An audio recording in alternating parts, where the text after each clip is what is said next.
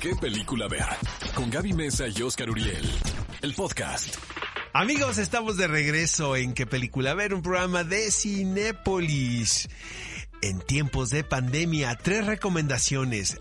Lávense las manos. No salgan de casa si no traten de salir y ya no le manden más mensajes. No los quieren ver.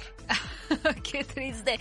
Nuestra recomendación, nuestro clásico de la semana es una cinta 2000era dirigida por Danny Boyle. No que se puede ser más La 2000era, Playa. la verdad. Es lo más 2000ero del mundo. la Que- verdad. que- bueno, la banda sonora de la playa, ¿qué tal? Te juro que escuchas unas rolas e inmediatamente Me imaginé que te la banda transportas sonora. 20 años atrás, amigos. La verdad no quiero recordar qué estaba haciendo porque me porté muy mal al principio del milenio, pero aquí estamos, muertos por dentro, pero de pie como cajeros de un eso para contarles acerca de esta playa. película. Está basada en un libro que escribió Ah, Alex sí. Garland, quien después se convirtió en un director que ustedes reconocen inmediatamente, Alex Garland.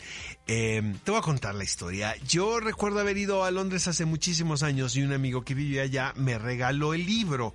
Y ya el libro ya muy maltratado porque sí está, es, Es bastante grande. extenso. Ajá. Y empecé a leerlo.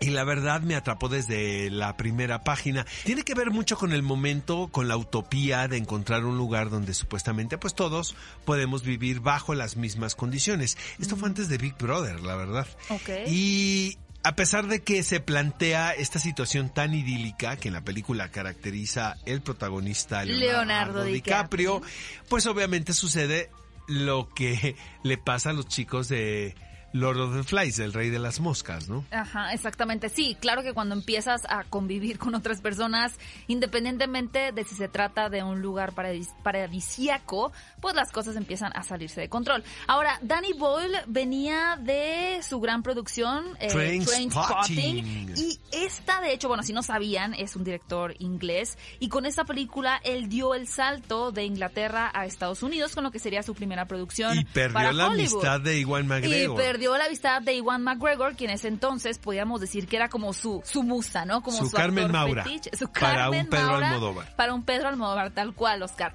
Como saben, la película está protagonizada por Leonardo DiCaprio, quien quería quitarse también la imagen de Titanic. Quería como que realmente reinventarse y empezar a formar parte de proyectos pues un poquito más ambiciosos.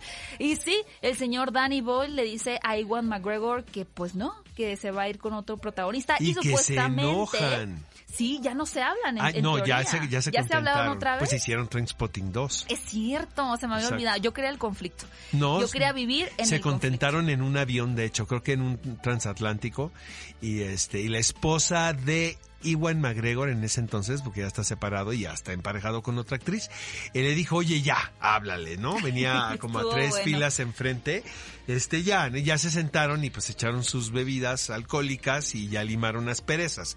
Y luego ya hicieron Trains- Trainspotting 2. En esta película, amigos, también participan Guillaume Canet y Virginie Ledoyen, porque hay una pareja de franceses que juegan un rol muy importante en la historia. Y también eh, Robert Carlyle, eh, quien participó con Danny Boyle en Trainspotting, aquí caracteriza a Daffy, es un rol muy importante en esta historia.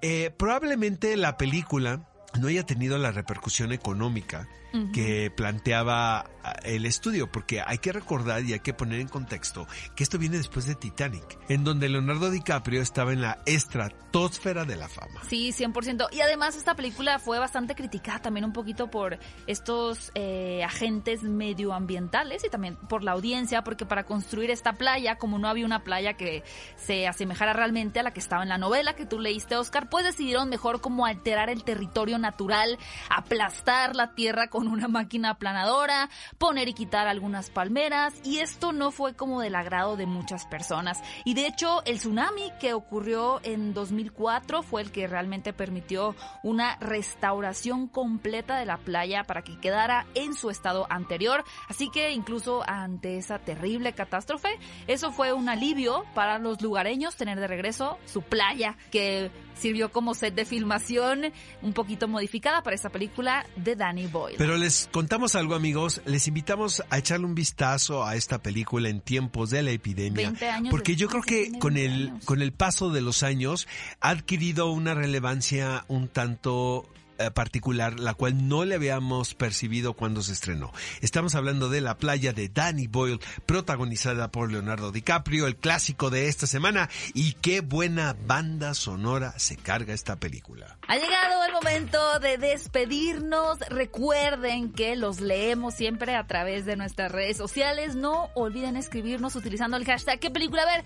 ¿Qué película van a ver ustedes este fin de semana en Cinepolis Click? Si tienen alguna recomendación que vieron por ahí en la plataforma, escríbanoslas también a través de nuestras redes sociales para hacerles caso y tener una gran semana disfrutando de este contenido. Ve a Cinépolis y utiliza el hashtag qué película ver. Escúchanos en vivo todos los sábados a las 10 de la mañana en ExaFM 104.9.